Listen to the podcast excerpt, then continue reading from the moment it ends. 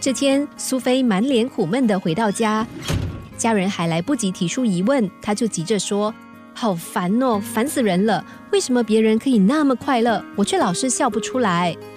妈妈看着刚刚成为职场新鲜人的苏菲，知道她又想发牢骚了，于是就顺着她的烦恼问道：“什么事那么烦呢？”苏菲看着妈妈，嘟起嘴巴说：“妈咪呀，Maggie 她为什么那么幸福？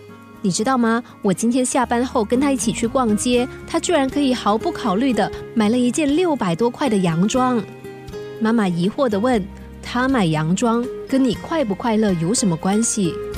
苏菲看着不懂女儿心的妈妈，口气不好的回答说：“六百块的洋装，诶，我连一百块都买不起。”妈妈这才明白女儿的问题，于是说：“你昨天不也是花了半个月的薪水买了一串价值一千多块的项链吗？”苏菲听见妈妈这么质问，这才小声的反驳说：“那又不一样，哪里不一样呢？”许多人不快乐的理由，就像苏菲一样，因为别人的物质享受比自己好，或者是为了无谓的物质比较而烦心，而活在比上不足的生活冲击里头。不快乐似乎也是自己找来的。把心打开，减轻自己的心理负担，这正是让自己快乐的唯一方法。就像明明今天决定要外出，天空却下起了雨。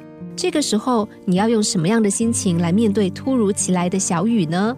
别急着像烦躁忧闷的人一样大骂说：“连老天爷都要跟我作对。”你可以向懂得快乐生活的人学习，因为他们会这么说：“诶，下雨了耶，说不定等一下可以看到彩虹哦。”萧伯纳曾经说：“如果觉得自己可怜，你的日子将一直可怜下去。”所以，不要那么悲观的看待生活，也不必老是要跟别人比较。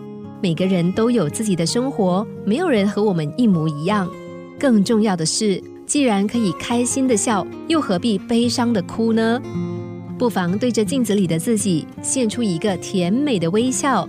懂得真正快乐的人，即使只是看着镜子里的一抹微笑，也能够快乐一整天。